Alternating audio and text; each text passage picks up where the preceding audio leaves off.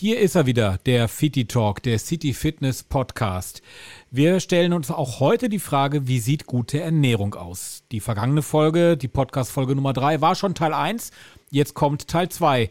Und ich habe Patty und Philipp die ein oder anderen Fragen gestellt, die mir so auf der Seele brennen. Zum Beispiel, Rocky hat mal rohe Eier getrunken und ich wollte wissen, sind die gesund oder nicht? Und wenn ich abnehmen möchte, darf ich dann abends noch warm essen, das Glas Wein trinken oder aber das Bierchen? Zu all diesen Fragen und noch viel mehr hatten beide natürlich Antworten. Jetzt hier im Fitty Talk. Fitty Talk, der City Fitness Podcast, der dich bewegt. City Talk, wir sind wieder da, der City Fitness Podcast mit Philipp, Patrick und Olli. Wir reden heute nochmal über das Thema Ernährung. Hier vor uns auf dem Tisch liegt ein Proteingigant ohne Zucker. Diese Proteine, die wir bringen die was, taugen die was? Es ist ja eigentlich hm, das einfachste Mittel, dem Körper nach dem Training Eiweiße zuzuführen. Und ob es jetzt in Shake oder Riegelform ist, es ist einfach plakativ, kann man sagen, wenn ich ein Haus bauen will, brauche ich auch Steine. Wenn ich den Muskel aufbauen will, brauche ich auch Baustoffe, um den Muskel aufzubauen. Und das sind Eiweiße. So, ohne Eiweiß kann ich so viel trainieren, wie ich möchte. Der Muskel wird nicht wachsen. Mhm. Und dementsprechend gibt es natürlich über die Industrie verschiedene Möglichkeiten, den, den Eiweißhaushalt schnell zu deckeln nach dem Training. Bei uns unterscheidet sich das nochmal um kurzkettige und langkettige Eiweiße. Glaube ich, das wäre aber auch nochmal ein Fakt für, einen eigenen, für eine eigene Folge. Aber es ist einfach ein Hilfsmittel, um dem Körper relativ schnell Bausubstanz für den Muskel zu geben. Also wir haben ja letztes Mal über das Thema Ernährung gesprochen, haben viel auch über das Frühstück, gesunde Ernährung gesprochen. Und wir sind rausgegangen mit äh, einer Frage, die ich noch gestellt habe, ob man sich einfach mal so das, was man sich den ganzen Tag über in den Mund schaufelt, aufschreiben sollte. Da wollten wir jetzt gerne noch mal dran ansetzen. Also ihr habt das erstmal beide befürwortet, dass das wichtig ist. Und du hast beim letzten Mal, also ihr könnt die Folge natürlich alle, Folge 3 vom letzten Mal, überall da, wo es Podcast gibt, euch nochmal anhören. Da hast du gesagt, du hattest mal eine Kundin hier oder ihr hattet eine Kundin hier, die hat den ganzen Tag sich ausnahmslos gesund ernährt und abends hat sie sich die Weintrauben reingeschaufelt. Was tue ich in so einem Fall, wenn so eine Person dann plötzlich vor mir steht und sagt, ich nehme nicht ab und du erfährst dann, die gießt einen Kilo Weintrauben am Abend? Ja, am besten ist, wenn ich im Plan B in die Hand drücke. Und dir zu sagen, ähm, das kann Gurke sein, das kann Paprika sein, das kann ähm, Tomaten sein. Es darf halt nur nicht süß sein in dem Moment. Also es muss wenig Fruchtzucker haben in dem Moment. Das heißt, ich sollte dann, wenn ich Paprika nehme, vielleicht auch keine gelbe nehmen, sondern nur eine rote oder eine grüne. Ach, dann ist auch noch ein Unterschied. Genau, das wird man schmecken. Für mich ist eine gelbe die süßeste Paprika. Die rote ist ja eher so ein bisschen bitter ähm, und die grüne ja auch so ein bisschen bitterer. Dementsprechend ähm, würde ich dann mit rot oder grün machen. Für mich kommt zwar im Wesentlichen bei der Ernährung auch natürlich auch darauf an, wie ist mein Tagesablauf? Wie sieht so ein gesundes Frühstück aus? Hatten wir die, das Thema in der letzten Folge nochmal. Bin ich jetzt als Beispiel Schichtarbeiter und stehe jetzt gleich wirklich eine hart körperliche Arbeit, ähm, dann sollte ich natürlich doch etwas kohlenhydreicher fahren, das Frühstück, damit ich auch genügend Energie habe, um über diesen Tag zu kommen. Sitze ich vielleicht im Büro und schreibe heute jetzt acht Stunden lang nur Rechnungen, will ich mich also maximal zum Drucker und wieder zurück, dann brauche ich nicht so viel Kohlenhydrate. Genauso ist es ja auch ein gesell gesellschaftlicheres Problem geworden. Ich kenne es noch, dass wir noch mittags alle gemeinsam am Mittagstisch gesessen haben und alle noch reichhaltig Mittag gegessen haben. Das gibt es ja heute fast gar nicht mehr. Also ich habe zwei Kinder mit sechs und vier, die kommen entweder aus der Kita oder aus der OGS. Die haben beide schon mal Mittag gegessen. Dementsprechend ist für uns das gemeinsame Beisammensein eher das Abendbrot. Und dann muss man halt abwägen, ähm, da haben wir auch einige Kunden, die sagen, ja, mein Mann kommt so spät von der Arbeit, wir essen halt spät Mittag. Dann brauche ich auch nicht mehr dieses große Bamborium mit äh, Vorspeise, Hauptgang, Nachtisch oder was und muss dann nicht so eine ausgewogene Ernährung, sondern dann ist es vielleicht auch mal eine kleine Kost.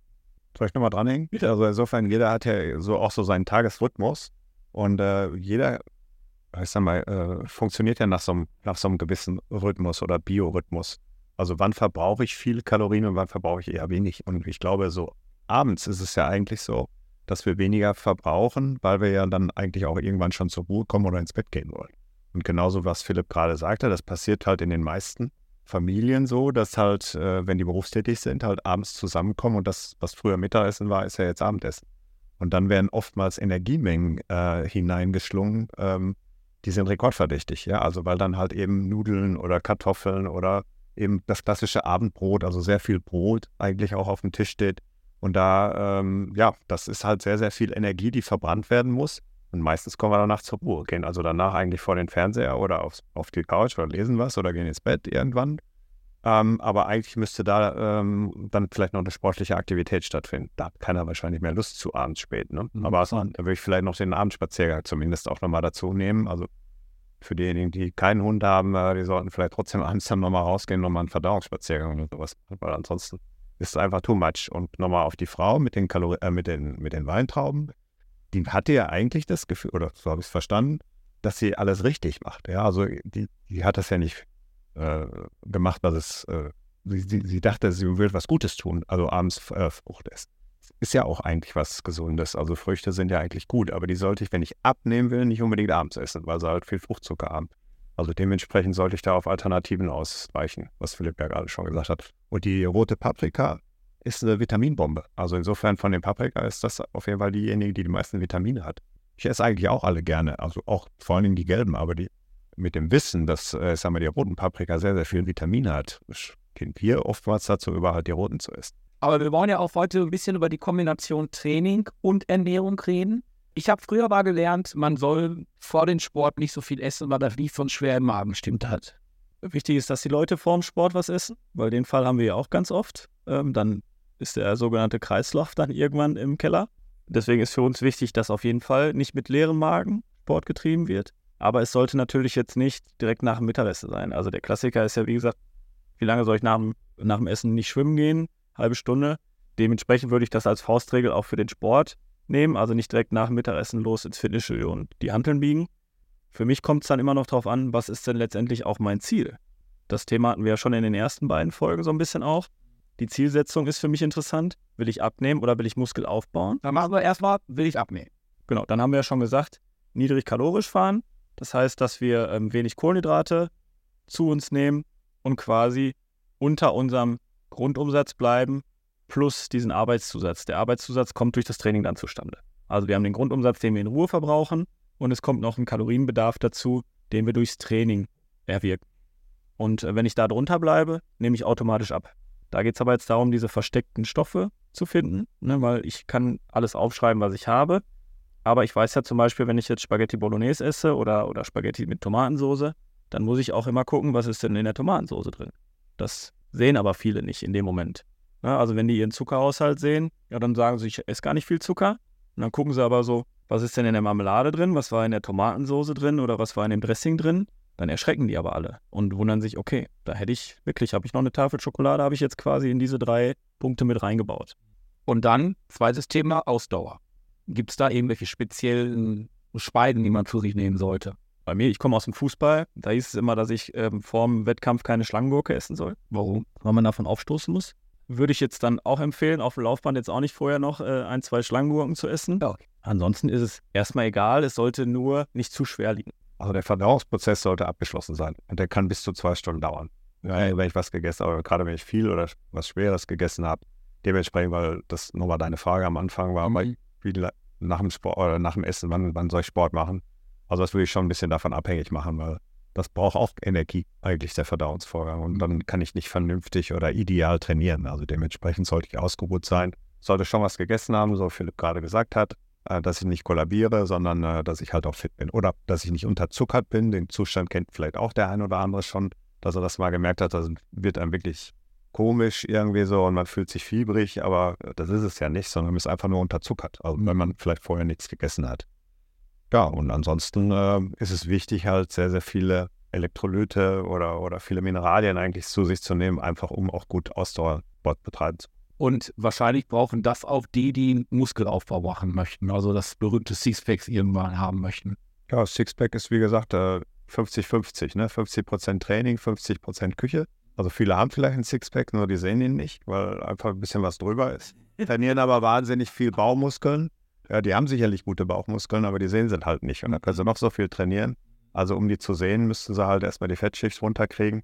Und das schaffe ich natürlich, äh, ja, klar, durch auf der einen Seite ausgewogene Ernährung, gesunde Ernährung und auf der anderen Seite dementsprechend das richtige Training. Ihr kennt die Szene garantiert auch aus Rocky, wo der sich dann irgendwie fünf oder sechs rohe Eier in den Mixer gehauen hat. Ähm, ist das gesund? Früher war es ja so ein Ei, maximal ein Ei. Das ist Quatsch. Also, sagen wir, das, das klassische Hühnerei, das kommt von der, äh, von der Biowertigkeit eigentlich dem, dem menschlichen Eiweiß sehr, sehr nahe. Also insofern ist es ein sehr gutes Lebensmittel. Natürlich nicht für die Vegetarier, Aber für diejenigen, die halt Eier essen, kann ich, äh, es ist sehr nährstoffreich. Also es ist ein sehr hochwertiges Lebensmittel und das heißt nicht, dass, es, dass ich nur ein Ei am Tag essen darf. Ich kann schon ruhig mehr essen. Ne?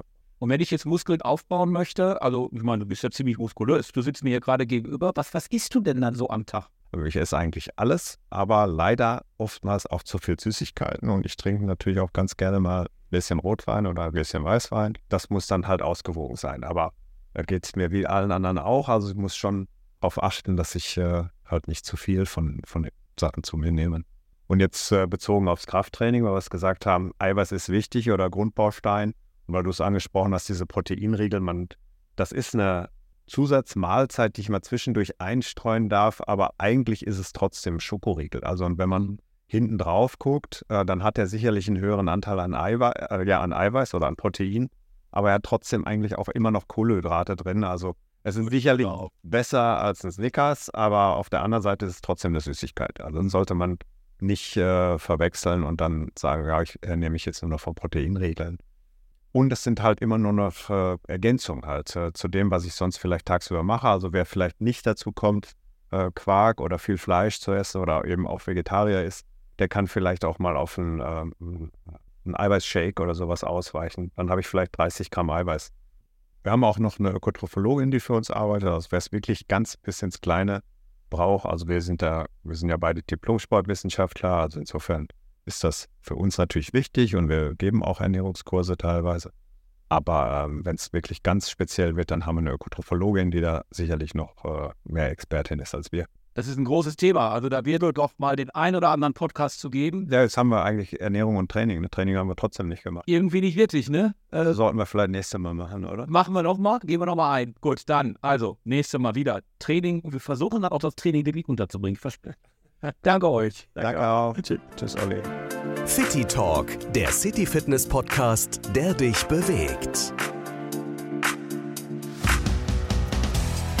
Diese und alle anderen Sendungen vom Bürgerfunk Recklinghausen auch als Podcast. www.podcast-re.de